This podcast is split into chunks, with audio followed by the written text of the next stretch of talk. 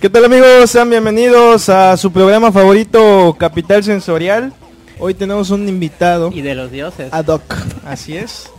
Eh, esta persona, si usted vive en la ciudad de Mérida o inclusive en la ciudad de México, eh, lo puede, lo, lo, seguramente lo ubica por dos bandas en las que ha estado trabajando, que es la Chancil Tropical y la Merced.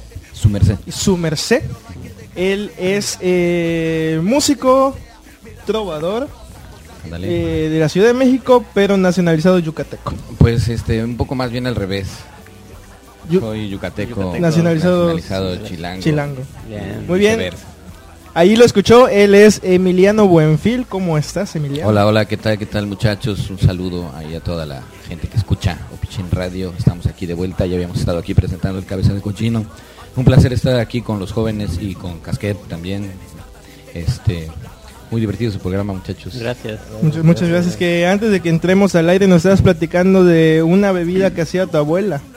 La tecacheña que le llaman para curarse la cruda, le pone la mitad es caguama bien fría y la otra mitad es este refresco de cola, aguas negras del imperialismo yanqui. Sí. Es bien frío también y te lo chingas así de un ¿Con solo hielo? trancazo, con hielito, por supuesto. Ok, Tiene que estar ¿Qué así, tal? bien, Qué sabroso que te eso. destruye el Ma, estómago. pegador. sí. Te destruye, pero te revive. Revives de la, de la cruda. Sí, sí, sí. Muy Este bien. es el tip, el tip de la El tip semana. de hoy. Tienes- Hoy sí, para en la ese cruda. sábado de canícula. Muy, muy ad hoc. Muy bien. eh, Ya me siento como en Nutritura. pues vamos a iniciar esta entrevista, ¿no? Saludos, Venga. Emma. Y eh, no sé ustedes, Sí. pero para la gente que no, No. conozca a Emiliano Buenfil, que nos platique un, po- un poco acerca de quién es Emiliano Buenfil, quién es este personaje. Ok. Pues es una pregunta filosófica muy complicada, además cuando lo tiene que decir uno quién soy, o sea, de años y años de la humanidad tratando de descubrir quién es uno, pero a Sí, grandes pues, rasgos sí. te puedo decir lo que parezco, lo que aparentemente eh, puedo ser, pues soy un músico, ¿no? Más bien las decisiones que he tomado me han llevado a ser un músico, compositor, eh, estudié cine, estudié teatro, me dedico mucho más a la música, pero sí, de todas maneras, eh, no he parado de hacer teatro, eso luego mucha banda no lo sabe. Eh, ahorita estoy en dos montajes aquí en Mérida, Yucatán, uno con Wendy Cruz y otro con Enrique Cascante, y parece que vamos a tener presentaciones en los festivales de teatro ahora en septiembre.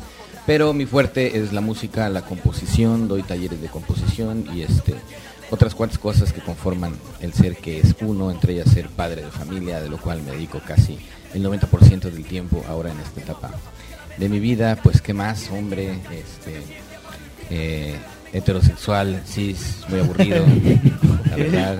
Sí, sí, sí. En mi conciencia es muy tradicional. Muy tradicional, muy tradicional, sí. Eh, estamos abiertos a cualquier posibilidad, pero bueno, hasta la fecha solo somos heteronormados y Claro. este, en deconstrucción, eso sí.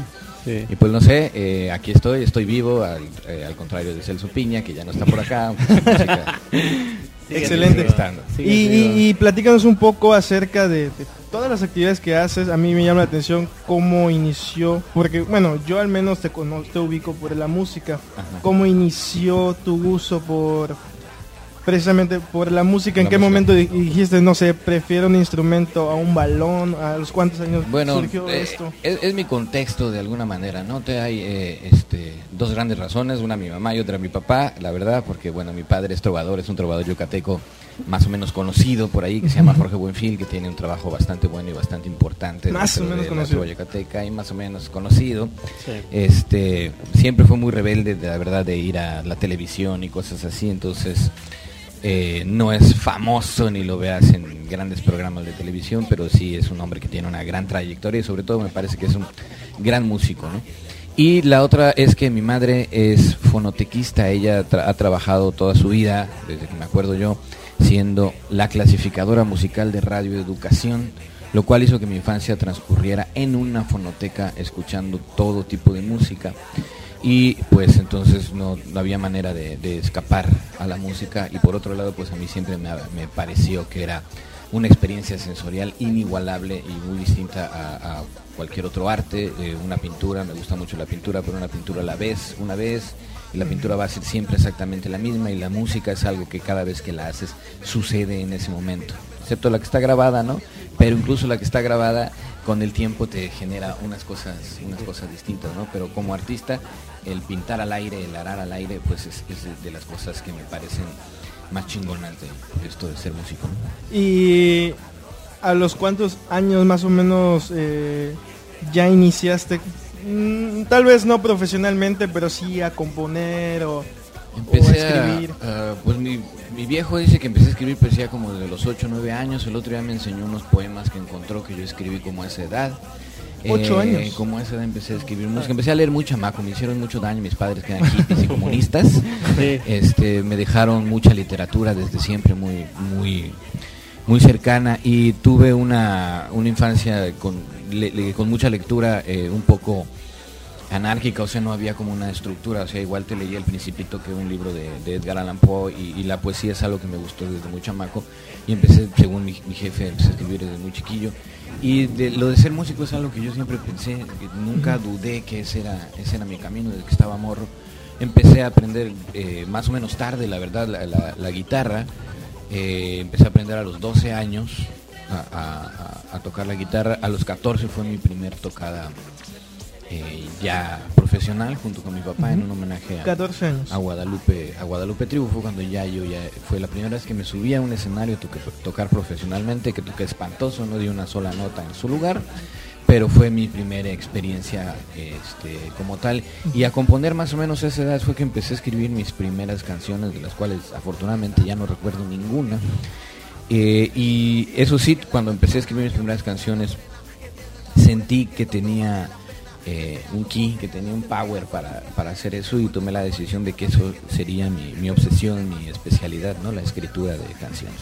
Y cuando empezaste ya de forma formal o ya tenías algunas canciones, las la primera vez que te presentaste fue de forma individual o con- formaste una banda. Yo empecé a tocar primero con mi viejo, eh, desde que estaba yo muy morrillo, como 14, 13 años, eh, fue que empecé a tocar con él. Trova Yucateca, él tenía su trío de guitarras, éramos yo y, y mis amigos. Muy conveniente para él porque no nos pagaba, entonces, este, pues, digamos que ahí se ahorraba un Como todos los músicos yucatecos. Ahí se ahorraba un billete. Eh, ya no toco con él porque sigue sin pagarme. Ah, no, no sé. Un saludo a mi viejo ahí si nos está escuchando y me- lo que me debes, no, te- no se te olvide. No Ya se te salió el cheque, olvidado. no te va a olvidar lo que es. con cariño, sí.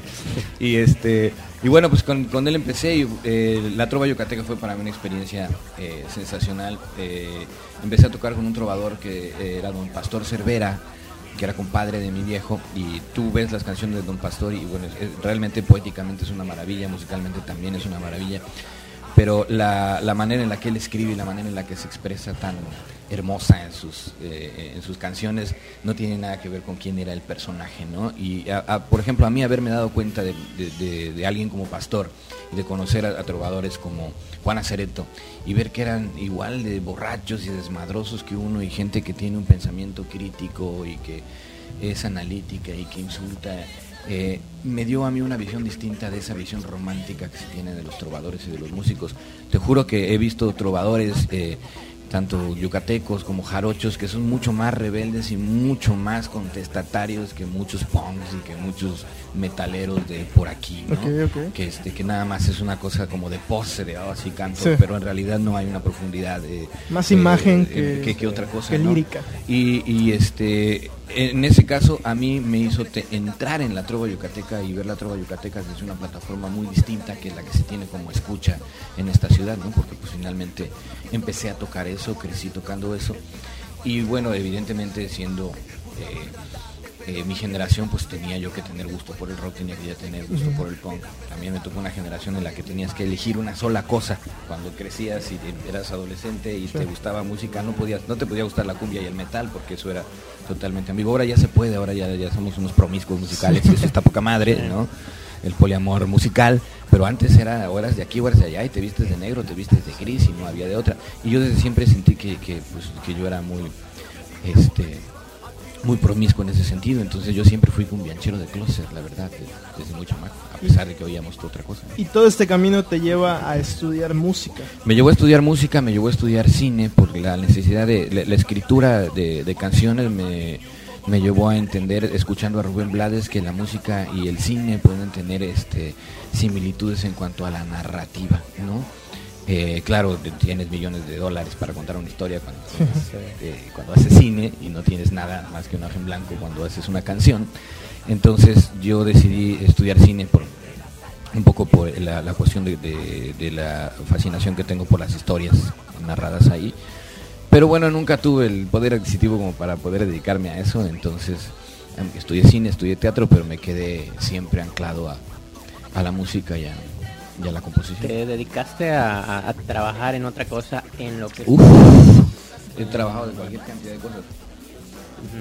De hecho, hace 10 años, lo sabe y me lo reclama mi mujer, hace 10 años que decidí no dedicarme a otra cosa que no fuera la música, pero todo lo demás del tiempo que, que, que, este, que hice música, eh, tanto tocar en las calles, ¿no? Eh, como ser mesero, fui gerente de algún lugar, he sido albañil, he sido vendedor de la Mercedes, he sido este eh, hippie artesano de Coyoacán y este, cualquier cantidad de cosas porque pues no sostenerte de la música es algo muy muy complicado. Ahora lo puedo hacer con bastantes carencias en, en- algunos puntos y bueno, los músicos no tenemos un seguro social, o no tenemos este nada, no somos una clase social aparte. Alguna vez me lo dijo Oscar Chávez, me cayó muy gordo cuando me lo dije, pensé que estaba sintiéndose como que muy acá.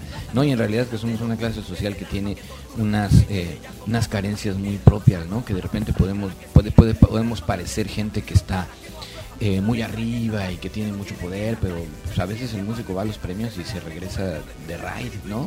Sí. Porque la realidad de- de- económica de los músicos pues es, es muy complicada. Aquí de mis compas músicos que tienen bandas, todo el mundo se dedica a alguna otra actividad. Yo soy el único necio que insiste en que tu actividad, este, mi actividad económica puede ser la música y que todo lo que eh, me genere dinero puede ser a través de la música o del arte, ¿no? En este caso. ¿Y también. cómo, cómo logras poder, eh, ahora sí que decidir eh, que la música es tu actividad principal o que eso es lo, lo que te va a dar de comer, ¿no? O sea, ¿cómo, ¿Cómo logras hacer este balance para que sea lo suficientemente redituable esto que te gusta? Y más que nada para los jóvenes que estén pensando en dedicarse a la música.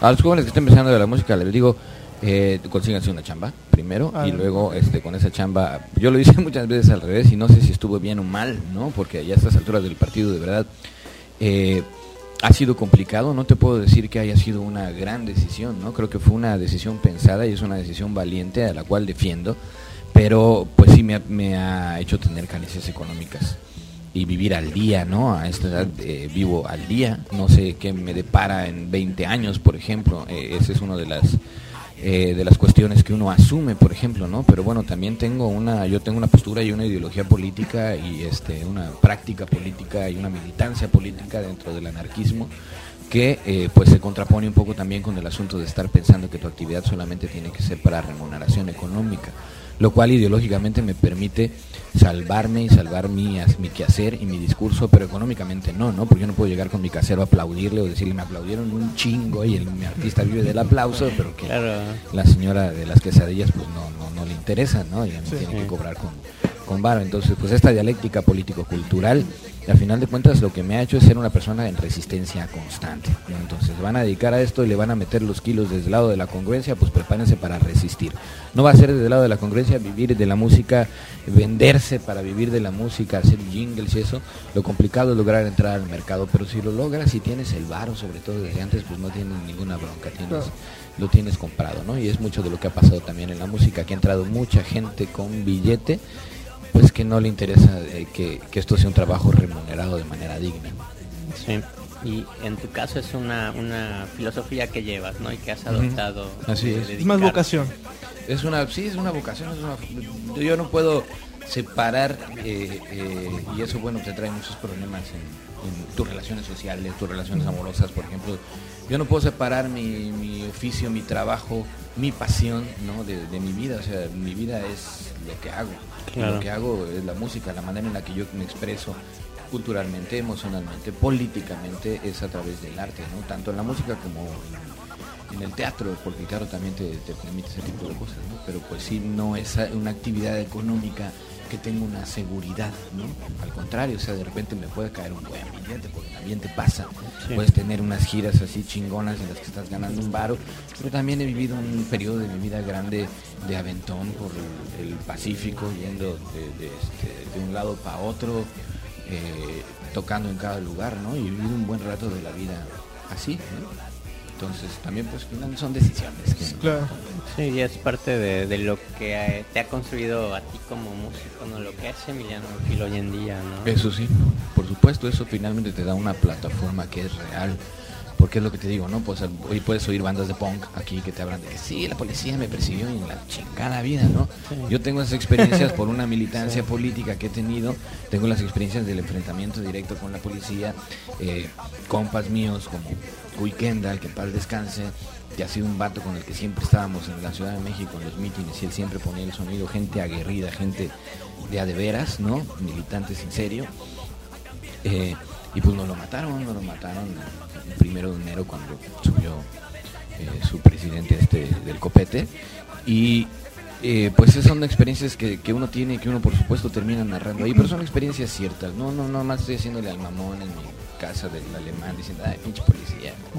Porque pues entonces es cuando la música ya no tiene, ya no es real, cuando se vuelve una pose.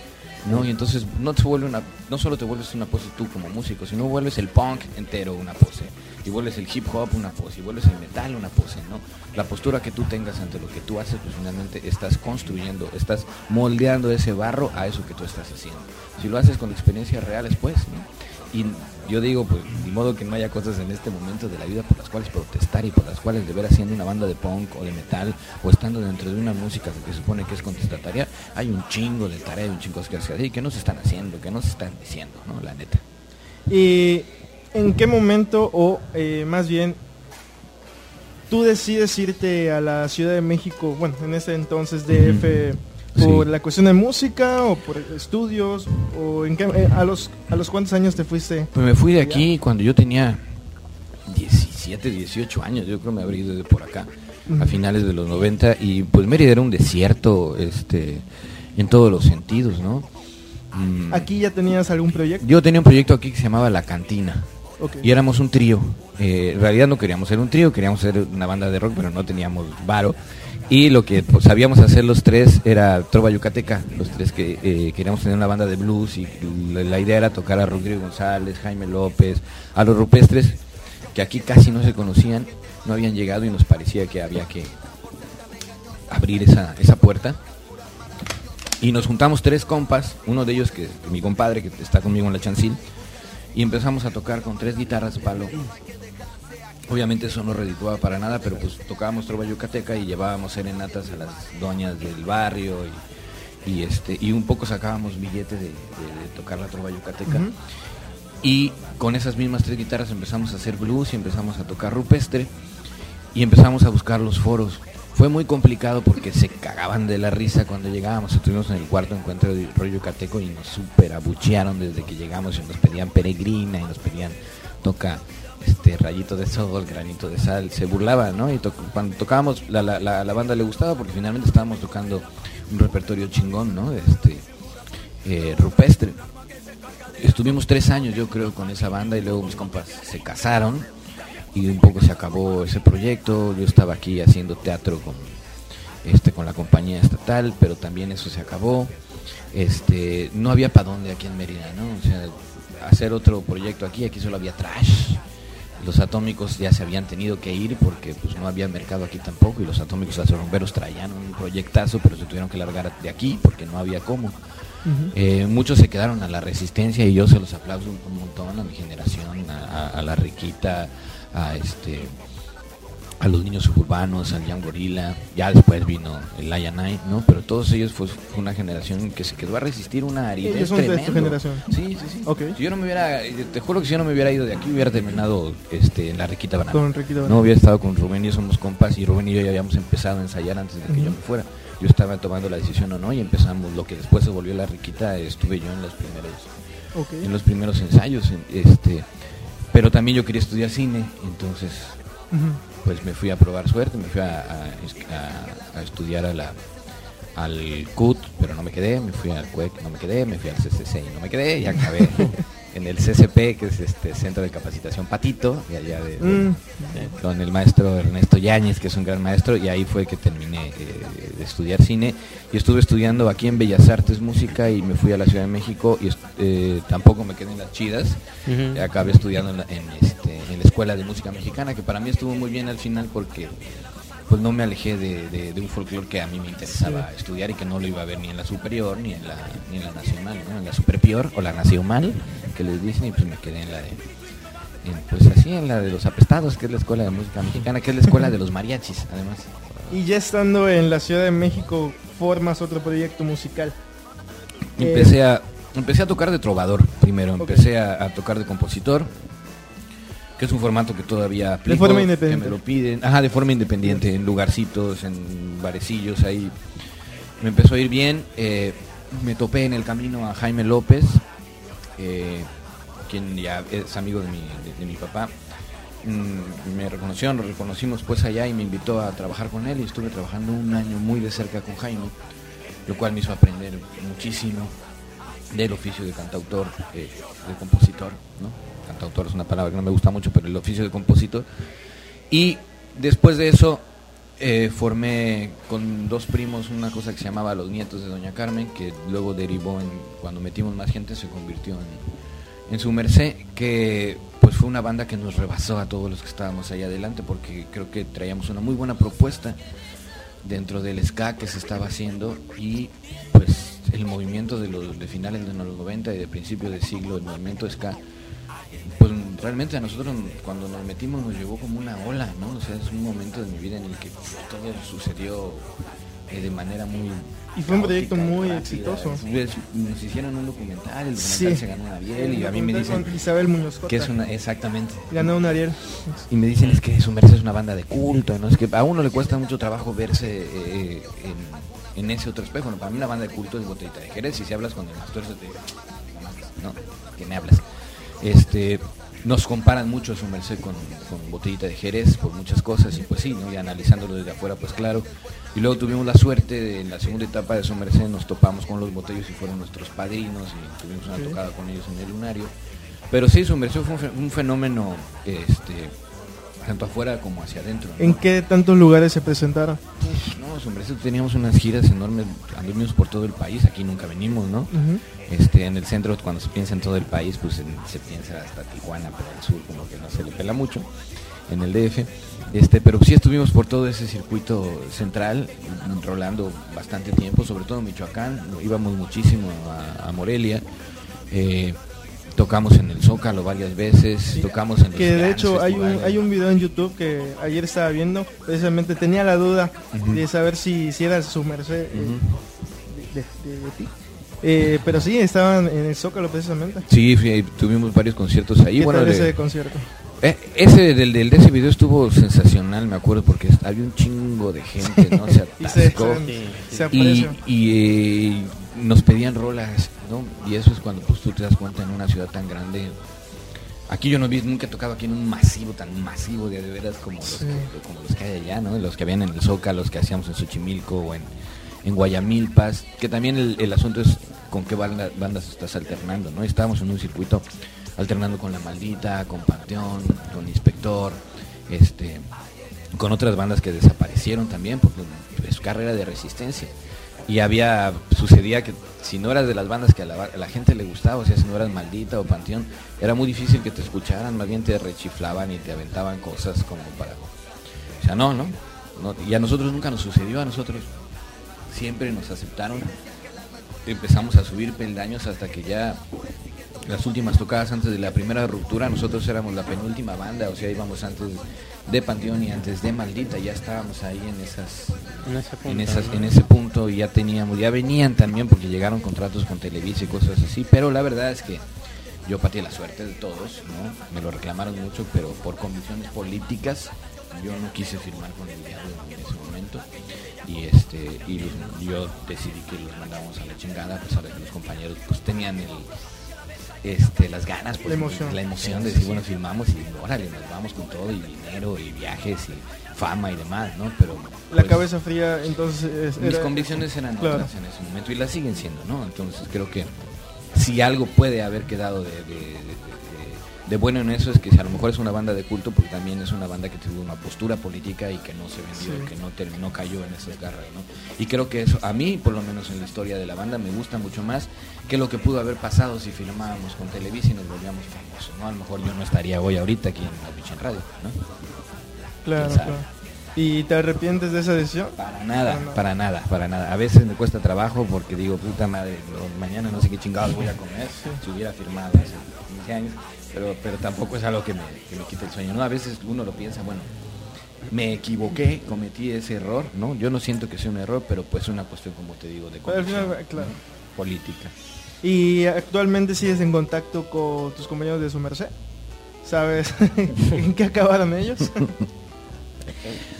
Eh, ahí los, los es una historia muy chistosa que yo creo que se van a ir enterando en un futuro porque no, ha- terminado el asunto, ¿no? Las convicciones políticas adentro de su merced empezaron a moverse por otro lado, sobre todo por el asunto de su querido presidente del 4T. Eh, yo no soy, nunca fui eh, creyente de ese señor, nunca fui apegado a... No creo pues en un sistema como tal, no creo que un tipo como él pueda venir a salvarnos de un neoliberalismo. El problema es el neoliberalismo, no el güey que tienen allá arriba como presidente de esta república, ¿no? Entonces esas convicciones políticas de repente hicieron que con su merced las diferencias fueran creciendo muy fuertes, mucho, muy fuertes. Eh, algunos de su merced es- militan hoy y son gente importante de, de- Morena, en otras latitudes, entonces el rompimiento fue tremendo. Y con otros fueron cosas de dineros y cosas de, también hacia dónde va la banda, porque en la segunda etapa otra vez querían llevárselo a lo, comercial y a buscar eso, y yo decía, no, más bien mantengámonos en donde tenemos que estar. Y entonces hay, con, hay compañeros de la banda con los que la situación es irreconciliable, por supuesto, ¿no?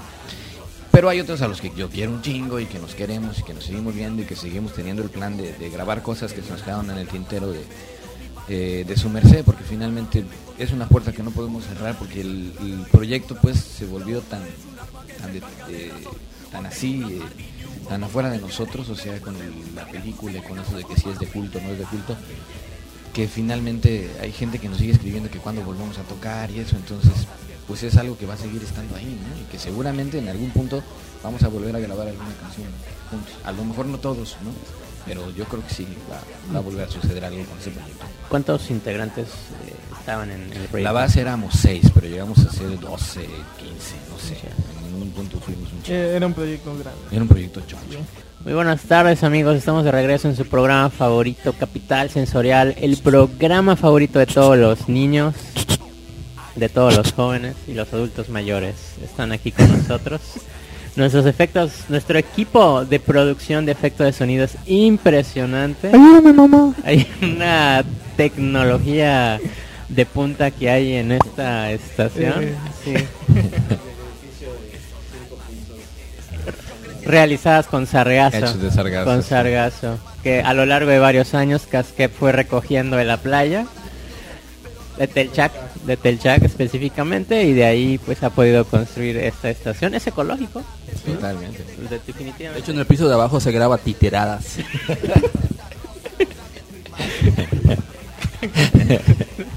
Es una, es una estación ecológica, amigable con el medio ambiente. Y con Con los los títeres. títeres, con los títeres. Ese es un secreto que nadie sabía. Gracias. Muy bien, muy bien. Sí. Continuamos con la Sí, entrevista. Vamos a continuar. Bueno, estamos hoy con nuestro invitado estrella, con el cual el rating se ha ido hacia arriba. Tenemos millones de personas que nos están Sí, sí, sí, escuchando. Y hay personas aquí abajo del edificio juntándose. Lo- los que están trabajando haciendo los títeres, hay unos... Hay gente afuera esperándonos. Sí, sí, sí, sí. Hay... Sí, que están, están también escuchando el programa. Sí, Ángel. Sí, Ángel. Sí, sí, sí. Está apagado, apagado. está apagado. Qué bueno que está Bueno, apagado porque... qué Estaba, bueno. estaba apagado el micrófono. Lo apagó Kevin. Está apagado. No, no se escuchó, pero bueno, No sé, decía bueno, que... hay mucha gente. Aquí hay mucha gente. Sí, contar bueno, una que- historia de Alex Lora. Gracias, Ahorita vamos gracias a por, decir. por mandarme el helicóptero para llegar. Muchas gracias. No, muchas claro, gracias. Bueno. Aquí hay, aquí atendemos a los invitados con lujo, Así es. con sí. lujos, con el dinero que Casquep nos paga. Exactamente. De ahí, de ahí sale, sale. Sí, porque estos invitados sí valen la pena. ¿no? ¿Sabes qué es que Casquep también vende en internet el, ra- el sargazo? Lo que no sabes que es que él lo está vendiendo. Él es uno de los que los ven. Es lo que le sobró La de la bodega del quinto piso, ¿de qué crees que? allá hay Está bien, sargazo. Está llena de sargazo, ¿no? Y pues bueno, hoy tenemos un invitado súper especial y toda la galaxia nos está escuchando seguramente. Es Emiliano Benfield. Usted pues los ha escuchado, nos ha contado un poco de su historia, de su trayectoria, de sus retos, de sus más profundos sentimientos. Y bueno, yo tengo una duda, estamos hablando del proyecto de su merced. ¿Cuántos años lleva este proyecto vigente? Eh, como 17 años, yo creo que de, de que se fundó su merced. Pero eh, an- de, de trabajo fueron dos periodos de cinco años más o menos que estuvimos juntos. Eh, la primera vez fue la ruptura, luego pasaron siete años, pero el asunto es que con el documental que se hizo y el Ariel y otros premios que se ganó, pues la presión a todos nos, nos volvió a juntar para hacer el segundo disco. Igual duramos juntos como cinco años y nos volvimos a poner en la madre. Y este, pero pues juntándolo Sí. son como 17 años de que, de que empezamos ese proyecto. En el caso del corto, ¿cómo es que se da? Eh, ¿Cómo es el El, acercamiento? el documental. Sí, el documento. Eh, esta chica Isabel Muñoz Cota, como a la tercer tocada que tuvo su merced, se nos acercó con un gran amigo mío, eh, con el que ella había ido a la prepa, y me presentó con ella y ella me dijo, oye, estoy haciendo un documental sobre la Ciudad de México, y me gustaría hacer un documental que se vea la ciudad a través de los ojos de una banda, que está, pues, este, que toca aquí, ¿no? Y que se desarrolla aquí. Y las letras de su merced pues eran muy, reflejaban mucho la cotidianidad urbana de ahí del Distrito Federal. Y era su tirada más bien un documental sobre la ciudad, ¿no? Sí. Y estuvo pegada con nosotros durante tres años, se volvió una compa, es una persona divina, Chabelita, eh, la queremos un montón, se hizo una gran amiga de nosotros, es una chingona, ¿no? El asunto es que no se trata tanto de la banda, el asunto de la película, sino de la capacidad que tuvo ella de concretar la historia, de llevarla a la pantalla. Eh, bueno, es tan chingona la cabrona que saliendo de ahí fue a trabajar, la jalaron para hacer el audio del violín y este actualmente no es el único Ariel que ha recibido, ya eh, ha trabajado eh, con los Cuarón, con todos los cineastas chingones de este país, la compañera Chabelita se ha colado, entonces creo que la virtud de la película es sobre todo ella y de ella, ¿no? Y el Ariel pues no se lo gana a su merced, aunque siempre decimos y, ella nos comparte el, premio, pues el, premio se lo ganó ella, ¿no? Se lo ganó por su película. Eh, cuando su merced truena la primera vez es cuando ella dice, bueno, ya tengo el final de mi documental, lo presenta como su examen del, del CCC, eh, le va muy bien y luego empieza el, documental a rolar por todos lados.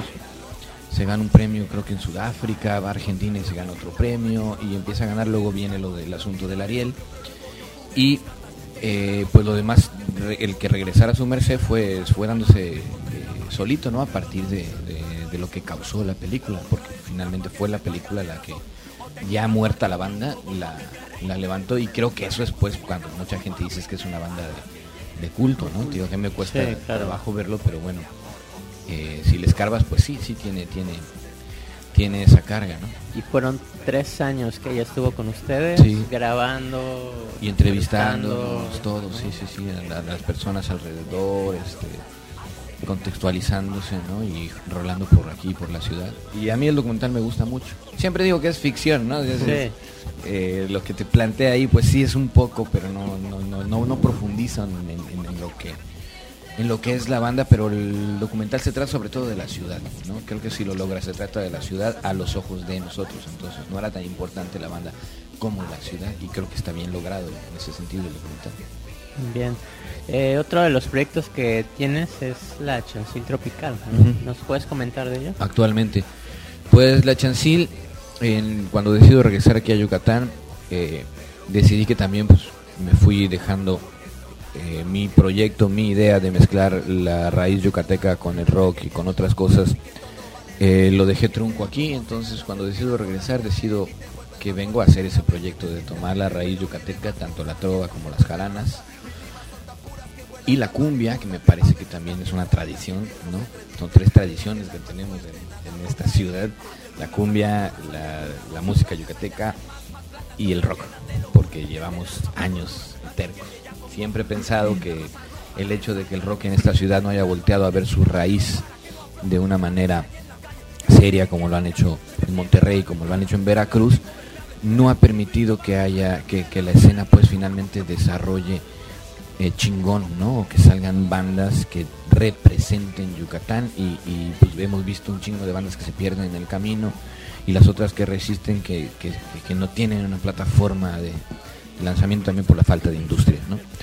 Eh, entonces me sentí una responsabilidad en el hecho de, bueno, conozco perfectamente bien la trova yucateca porque vengo de ahí, conozco la música popular yucateca y conozco lo, otro, creo que tengo las herramientas para mezclarlos de una manera digna. Y eso fue la, la idea que vine a hacer, llegué, me encontré con mi compadre con el que tenía mi primer banda, La Cantina, y él fue más o menos operador de decir, sí, vamos a conseguir instrumentos y cuando llegue yo tengo ya todo listo para que empecemos a chambear. Yo llegué un 8 de diciembre y empecé a ensayar el 31 de diciembre fue mi... No es cierto, me va a matar a mi mujer porque no es cierto. El 24 de, de, de, de, de diciembre fue nuestro primer ensayo, el siguiente fue el 31. ¿De qué año? recuerdo. Fue el... En diciembre del 14. Del 14 y ya en el 15 fue que empezamos a, a sacar la chancil por aquí, por allá, probar cómo funcionaba esto. Han, eh, se han probado varios músicos, ahora ya se quedó un combo que me gusta mucho, donde está eh, Ana Karen Rodríguez, que es de, los músicos más chingones que tenemos en esta ciudad, ¿no? Eh, es una bajista impresionante, además de que es un ser humano maravilloso, la quiero y la adoro. A mi compadre que canta precioso, que trae un swing enorme en el guiro, está Ismael Nate, que es un chamaco muy chiquillo, pero que tiene una capacidad musical increíble y que toca con su controlador, no trae un teclado, toca con su controlador y ahí le sube octavas, está, está loco. Eh, traemos a Richo Khan ahorita en las congas, que él es pintor y además de música y que hace unas pinturas muy chingonas por su, su familia, son bordadoras. Y él tomó este asunto de, los bordados y de las flores para llevarlo a la pintura y lo hace de una manera muy chida, además es maya hablante. Eh, está Sam Koji, que es el nuevo elemento en la batería, que es un baterista que ha estado en, otros, en otras bandas también y que tiene un swing eh, increíble, ¿no? Y ahorita ese es el combo que, que, me gusta y que está sonando, que está sonando bonito en la chancil.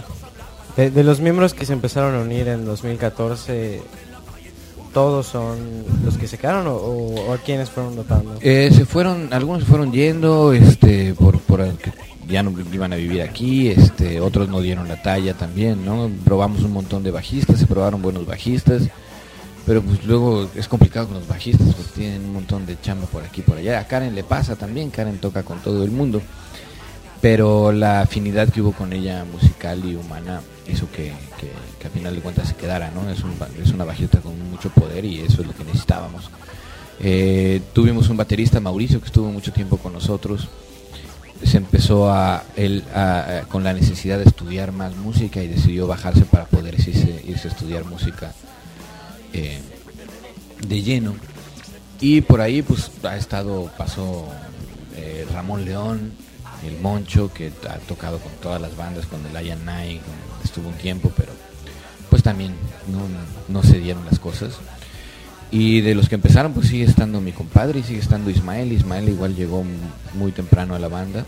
Se fue un año a la Ciudad de México, pero regresó y se volvió a, incorporar. Y los que estamos ya, ya tenemos por lo menos más de tres años juntos. Todos.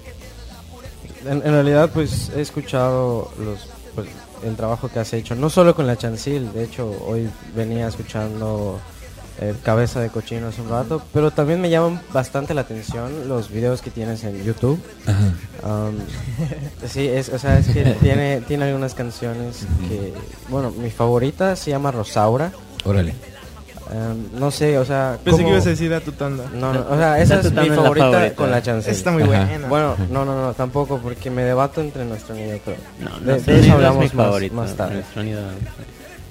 ¿Cómo, ¿Cómo logras separar, eh, pues, tu trabajo haciendo canciones como Rosaura de la Chancil. O sea, es, es complicado para ti dividir esos dos mundos. pregunta. Te diría que no lo logro, en realidad no lo logro, ¿no? Sí, es muy complicado, eh, pero yo soy un poco de la escuela de, en ese sentido y guardando las proporciones de, Dylan y Jaime López, yo con ellos he aprendido que, o sea, no tienes que por qué casarte con, con, eh, con una sola de tus formas que puedes hacer músico, ¿no? Yo, si tú me dices, oye, necesito un guitarrista para una banda, te pago tanto, pues voy, dame partituras y toco. ¿Y qué vas a tocar heavy? Te toco eso. ¿De ¿Qué quieres tocar reggae? Vamos a tocar reggae. Ajá, porque soy músico. Y como músico puedo ser ejecutante de cualquier otra banda. Soy compositor. Puedo ser compositor de mi banda, puedes agarrar una canción mía. Mi trabajo como compositor me llevó a tener un periodo en mi vida en que pertenecía a un grupo de, compositores de la Ciudad de México que nos conocen como La Roña, que fuimos una eh, una generación de ruptura dentro de lo que se entiende como trova o como canto nuevo, como todo este universo eh, de las rolas, eh, que no fuimos a canción romántica y de amor y boleritos así bonitos, sino que traíamos un contexto distinto y no nos invitaban a los grandes encuentros de compositores en los años 90 y a principios de- del siglo y que tuvimos te- llegábamos a esos foros a patear puertas y a exigir que nos dejaran cantar nuestras rolas. Eh, fue una generación totalmente desconocida con ilustres desconocidos pero creo que hay artistas muy chidos en esa generación de compositores a la que pertenezco que somos la roña eh, mucho tiempo lo hice, trabajé de compositor, sigo haciéndolo, acabo de ir al Festival Cantares, me invitaron al Festival Cantares en la Ciudad de México como compositor, entonces es un formato, voy con mi guitarra y canto y ahí bueno, pues tengo un repertorio de más de 100 canciones, ¿no? Eh, puedo cantar cosas de su merced a mi manera con la guitarra o canto cosas de la chancilla a mi manera con la guitarra y a esa manera los voy, los voy congeniando. Fue muy difícil ser trovador o compositor en la Ciudad de México fueron muchos años de picar piedra que ahora me dan frutos porque ahora regreso y antes tocaba todo, todas las semanas y no me iba a ver nadie. Ahora regreso y toco dos veces al año y atasco los lugares a, donde voy no y por razones raras del destino tengo mucho público en Pachuca y en Ciudad Neza. Pero de igual en la Ciudad de México cuando toco tengo un público que me va a ver y tengo muchos alumnos. Hace 12 años que doy un taller de composición porque pues hay que finalmente hay que hay que pasar el conocimiento, ¿no? El conocimiento no puede quedárselo uno, es lo más egoísta que puedes hacer. Y eh, el fruto de mi trabajo como compositor lo veo más en, en lo que les está pasando a mis alumnos ahora, ¿no? Que traen una carga política y traen una postura política, porque a mí sí me parece que es muy importante cuando escribes, cuando tienes el micrófono y tienes la desfachatez de agarrar decir, te voy a cantar y te voy a decir algo, por lo menos chingada madre, hay que tratar de decir algo y para decir algo hay que estar claro de lo que pasa. Y si estás claro de lo que pasa es por lo que analizas. Y si analizas te vas a encabronar y te vas a dar cuenta que hay un chingo de cosas en las que no puedes estar de acuerdo y las cuales tienes que decir. Y esa es más o menos la escuela que creo que yo dejé en mis alumnos. Este, este taller lo, lo diste aquí en Mérida. Aquí en Mérida no, he- No. lo he dado eh, muy poco porque pues tampoco no soy tan conocido como compositor, aquí ya me conocen más por la chancil Sí. y este pues si oyes da tu tanda dices que me va a enseñar ese güey. ¿no? Es un éxito. A chelear. ¿no? Sí, A chelear, Es una canción. Pero, pero curiosamente, bueno, yo he escuchado Dato Tanda como 800 veces. Como Sí. todos. como Sí, o todos. sea, ¿Todos los días? Sí, casi todos en la los días. bueno. Es tu alarma, de hecho es tu alarma, ¿no? Hu- Hubo un tiempo en que sí Despierta. tenía como alarma, de hecho. O sea, yo escuché el álbum Cabeza de Cochino, pues, igual varias veces. Y me llamó la atención que hasta Da tu Tanda, que podemos decir que la letra, pues es... Yo hasta vi el video. Ajá, o sea, Ah, bueno, es, es una letra, pues, que dice Caguama en muchos lugares. básicamente. Pero aún así, Sí, básicamente. la, la música, o sea, la composición que tiene La Tutana es, es muy muy buena, aunque aunque a simple vista no lo parezca. Pues no tiene, no tiene mucho fondo, ¿no? El trasfondo cultural y social que tiene, pues es, es la manera en la que nos relacionamos aquí y entonces eso tiene un arraigo. Y por lo demás, la canción es un ejercicio fonético, nada más. No, a mí me gustan mucho. Yo con Jaime López aprendí mucho el- la importancia de la fonética en la canción. Y Dato Tanda es simplemente un, un ejercicio fonético llevado a este asunto de, de- de lo social, de los borrachos de, De aquí de de Yucatán. Sí, sí, sí. De lo Y, que nos pues, caracteriza. Exacto, ¿no? Y, ya- y es para sí, para generar, eh, generar empatía. Eh, es una canción que hice hace muchos años antes de irme de aquí, pero que yo la tocaba de, de puro coto con mis compas y era un desmadre. Decidí ponerla ya y darle un formato con la chancil porque yo sabía que eso iba a, a- a generarnos likes, ¿no? Y Sí. nos iban a volver Sí, a sí, ver y sí. que por lo menos te cagas de la risa con la Y rola. te imaginaste que fuera un boom. No me imaginé que fuera a ser un, un así, pero pues porque soy pesimista, ¿no? Más que nada. Pero sí me superó lo que lo que llegó a pasar y es muy emocionante de repente ir a, a comprar verduras en, en tu casa que nadie te conoce y este y mientras compras las verduras ver que la doña está bailando la gitana. ¿no? Claro. No, no, no me Sí. no soy yo para decirle, oye, es mi canción, porque no, me gusta hacer ese tipo de cosas, me gusta el anonimato. O lo escuchas en La 69 clandestina, picheros, exacto, güey, En un este- spot de 69 picheros. Ajá, y eh, también lo estuvieron usando de cortinilla en, en algún programa de La Que Buena y alguien me dijo, oye, ¿viste que todas las mañanas lo ponen? Entonces, este, no me esperaba yo ese. Sí sabía que iba, que era un acierto hacerlo, pero no me esperaba. Por, por ejemplo, sobre todo no me esperaba que me abriera las puertas en la radio comercial y en el circuito de cumbia comercial en Yucatán. Yo pensé que eso iba a estar lejísimos de que lo lográramos y la canción nos abrió esas puertas. Y pues ya hemos alternado varias veces con los Mender y con Kleiber y con todo ese otro circuito que es otro Sí, universo. Submundo. Es un Sí, sub- o sea, y, bueno, Dato Tanda podemos decir que es la, la que más ha impactado. De hecho, yo, yo conocí tu trabajo por, por Dato Tanda hace algunos años. ¿Qué les parece si la escuchamos, no? Sí, sí. ¿Ahorita o al rato? No, al, al rato. Al rato, al rato. Al rato. Al rato, al rato. ¿Qué te parece si Al das rato. tu tanda? Ah, Mientras das tu tanda. Al rato, Pero, ¿no? pero bueno, en el álbum de Cabeza de Cochino hay otras canciones muy muy interesantes. Eh, Como por ejemplo. como por ejemplo Juego de. Té, que en un momento vamos a escuchar. No, no, no, en un momento ya. Bueno, ¿no? Ya, en un ya, momento ya, ya, ahorita ya. regresamos con Ahorita la lo pide, entrevista. ahorita lo tiene. Vámonos con que se Juego de Té de Ajá, Emiliano que Buenfil. Casquep se, se duerma. Has dicho que trabajaste con Jaime López. Jaime López es una Simón. institución en la música. Sí, sí, sí. ¿no? ¿Cuál ha sido el mayor aprendizaje que has tenido de él? Újole, híjole. O los mayores, ¿no? Porque sé que... Pues eh, una, uno de ellos es el que te decía hace rato, no entender que, que como compositor no tengo que tener un solo formato, sino que puedo hacer lo que me dé mi regalada gana, ¿no? Eh, entender cuál es el valor que tiene el compositor de una canción.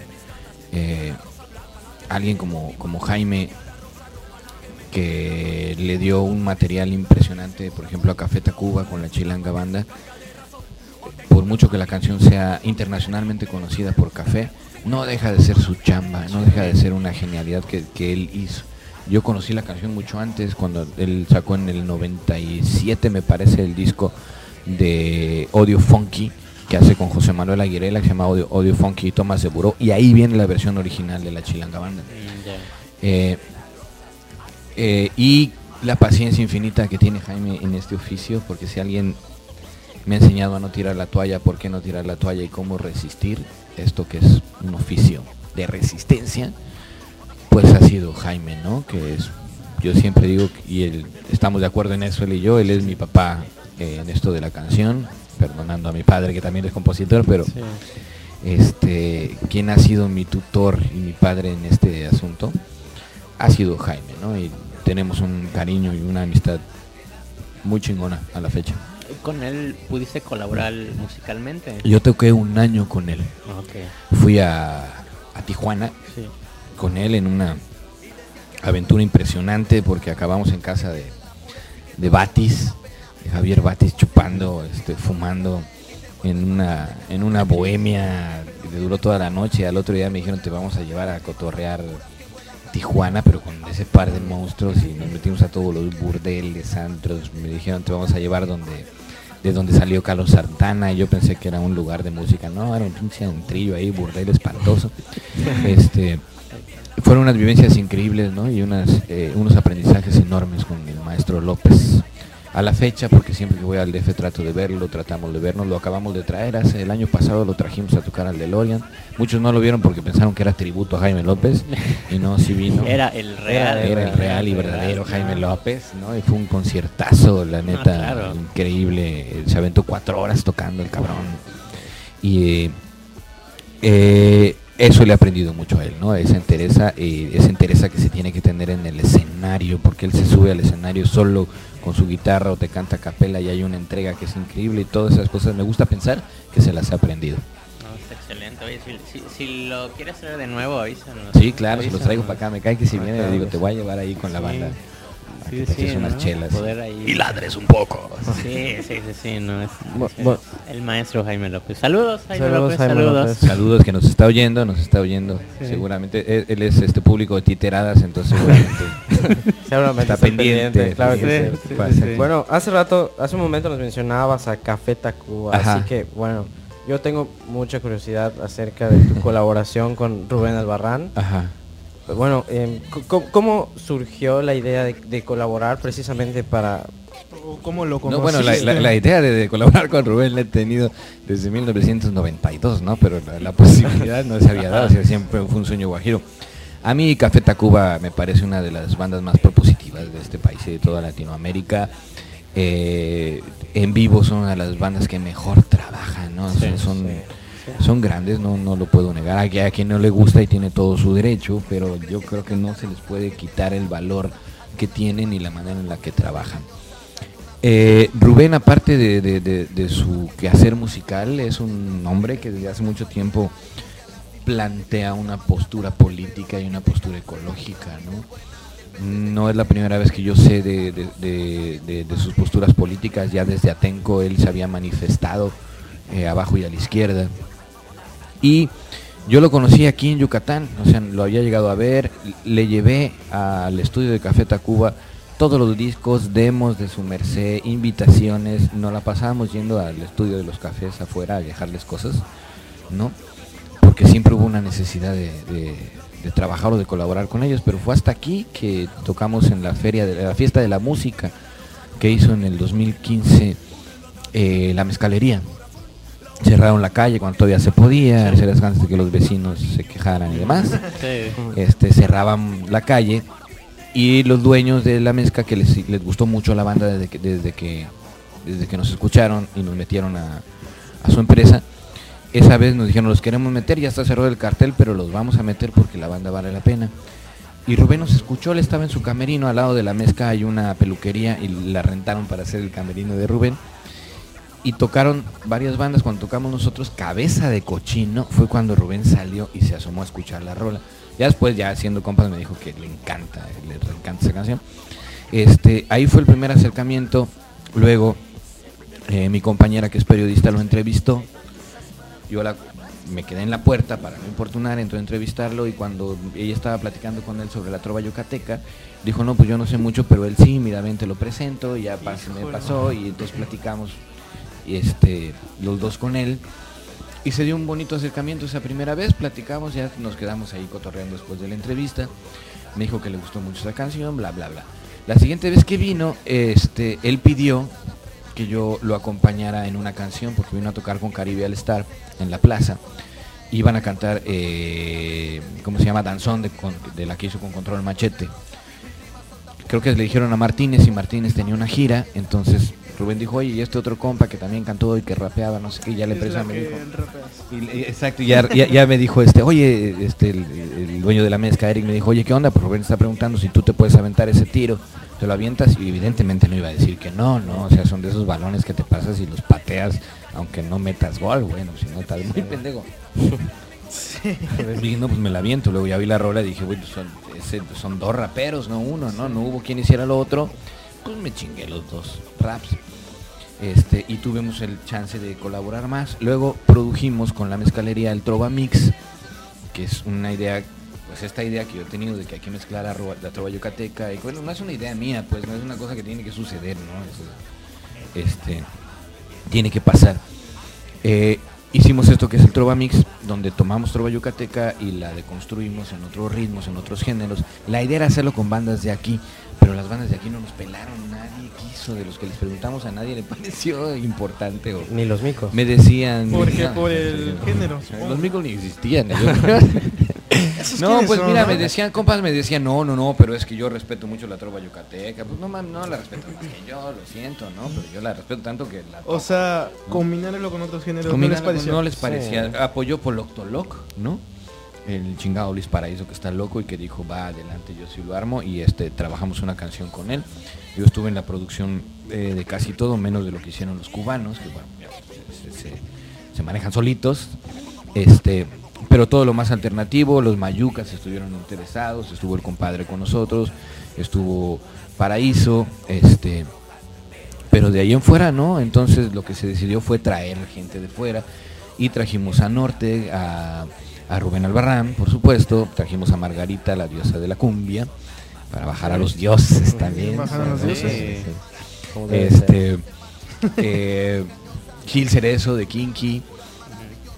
Y pues nos tocaba, creo que a nosotros nos tocaba, porque una cosa es lo que hicieron los cubanos, que bueno, Cuba y Yucatán siempre han tenido eh, una afinidad cultural y una afinidad musical, entonces llevarlo yucateco a lo cubano, pues no era tampoco de construirlo tanto. Para nosotros nos tocó, sí, llevarlo al reggae, llevarlo al rock, llevarlo a otros lados.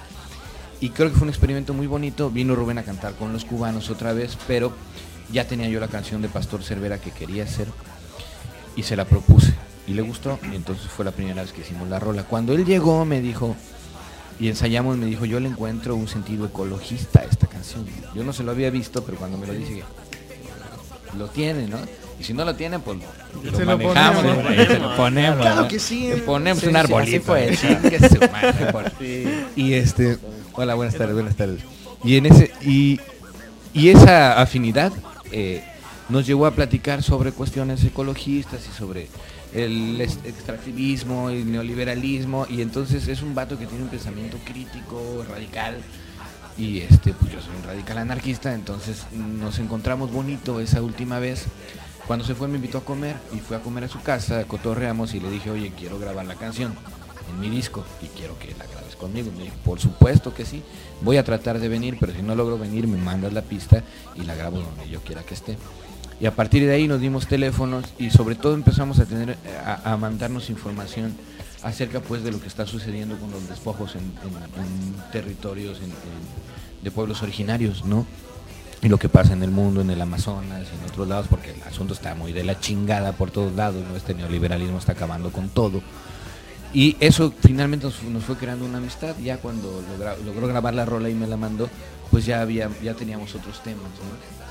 Y después ya la, la hechura del video sucedió cuando entró la policía a Jomún. Ese día yo de temprano le escribí y le dije, oye, haznos el paro, ¿no? Porque es una herramienta para visibilizar lo que pasa. Yo le mando algo a Rubén Sí, se expande. corto, ¿no?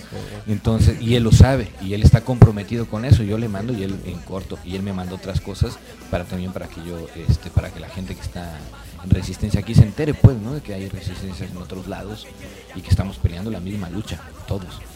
Entonces eso finalmente acabó afianzando ahora sí una amistad, ¿no? O sea, hace unos años no te hubiera dicho soy amigo de Rubén, ahorita no tengo pues decir, sí, con Rubén y yo ya somos amigos. Y este, y me gusta que no solo es la música, sino que nos llevó esta cuestión que me parece muy humana también.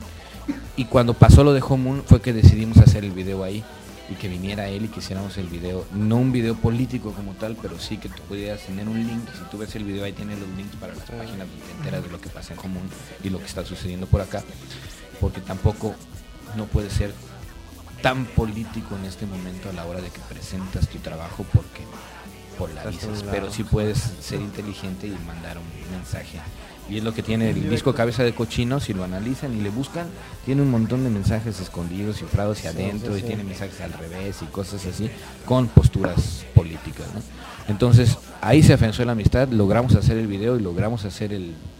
Y ahorita estamos trabajando otra cosa que ya les, ya les mandaré, ya les diré, pero ahorita estamos trabajando otra cosa que ya fue... en exclusiva. Rubén pidiéndonos a nosotros, a, a la Chancil, que hiciéramos algo con él, una idea que él tuvo y un proyecto que estamos ya ahorita ya a la mitad justamente. En exclusiva. No, nos avisas, ¿no? Se lo traemos al estudio. traemos. traemos a Rubén también. Claro. ¿por qué Cuando venga no? lo traemos Claro, lo, ¿no? lo traemos y lo entrevistamos. Muy bien, muy bien. Bueno, ¿no? pues em, ya genial, casi ¿no? para terminar, Cabeza de Cochino, ¿qué, ¿cómo surgió la idea? Que, bueno, en lo personal me llama la atención cómo mezclas diversos ritmos, diversos géneros. O sea, la, la versión que está en Cabeza de Cochino, la Totana, tiene un rap. O sea, es un disco impresionante en cuanto a musicalización y diversidad. ¿Qué nos puedes decir acerca de Cabeza, Cochino, de Cabeza de Cochino? Bueno, De entrada, eh, la, la pieza Cabeza de Cochino eh, es una pieza de las pocas piezas que conservan una melodía que se piensa, se cree, se dice, Mm. se presume que tiene una eh, una raíz en las melodías antiguas de los mayas. No sabemos si realmente sea cierto. Lo que sí es que para mí esa canción es un mantra, es mántrico, ¿no? Eh, tiene que ver con el asunto de las marraneras y del asunto eh, de, de- de- de- de toda la problemática que se tiene con la industria de la carne. Ajá, por ahí un poco también eh, es esa excepción. Mi abuelo bailaba cabeza de cochino, se ponía, cuando había fiestas, se ponía, había vaquería en su pueblo.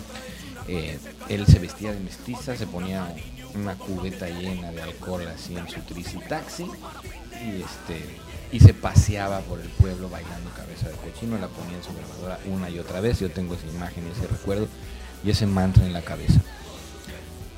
Se- le pongo así al disco porque me parece que tiene mucha fuerza, es una cosa de raíz, pero igual puede ser el nombre de un disco de metal o de lo que quieras, ¿no? Porque que es, es algo agresivo, pero también es algo que, que- que corresponde a, a- a la cultura yucateca, ¿no? Eh, la canción decidimos grabarla con un gaitero bretón porque queríamos generar un folclore internacional, o sea, el folclore que está aquí puede ser un folclore de cualquier lado. Eh, con el francés con el que estuve trabajando, Fred Cachondo y Eric Samson de la mezcalería, los dos me comentaron que tenía mucha similitud con el folclore de por allá. Si te pones a ver y te pones a hacer un mapa musical, dices pues que es lógico por quienes nos conquistaron, cómo llegaron, aunque tenga, aunque hayan rescatado una melodía maya como la vistieron después, como lo hicieron, por supuesto que son formatos que nos vienen de allá, y si caminas vas a llegar a África, vas a llegar con los árabes, entonces no es eh, no es fortuito que haya una similitud del folclore en el mundo. Metimos la gaita para darle ese, ese carácter, ¿no? Y al final quedó como el nombre del disco porque pues, creo que refleja, es un nombre duro y refleja un poco eso lo que estamos tratando de hacer, ¿no? Tratar de tomar la raíz para llevarla a otro contexto. Bien, eh, pues por tiempo creo que vamos a tener que hacer otra entrevista en un futuro, Ah. si te parece. Lo que quieran, cuando quieran. Eh, eh, presentaciones futuras, redes sociales. Estamos eh, eh, mañana, mañana es domingo, vea, mañana vamos a estar en la mezcalería, ahí vamos a estar, ahí los esperamos, vayan, se pone bien sabroso los domingos, la verdad.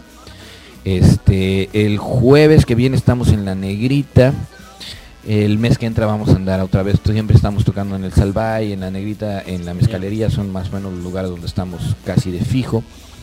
Eh, ahorita estamos planeando alguna gira para salir a la Ciudad de México que todavía no logramos concretar. Y no, no tengo en este mes y en el que, sigue no tenemos muchas cosas ahorita en puerta porque también estamos metidos eh, grabando lo que viene, las siguientes canciones que vamos a sacar o el siguiente disco, no sabemos si va a ser disco o no.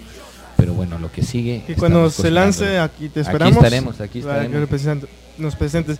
Y hay una canción en este disco Cabeza de Cochino que precisamente nos hiciste el favor de prestarnos para la estación de 69 Pichén Radio, que es la canción Da tu tanda Sí, señor. tú. Y, es, ¿Y qué les parece si nos despedimos con esta canción? Muchísimas gracias por estar A aquí. ustedes, muchachos. Nosotros fuimos Capital Sensorial. Vámonos con la canción Da tu tanda. Gracias, hasta las, nos vemos hasta la siguiente semana. Adiós.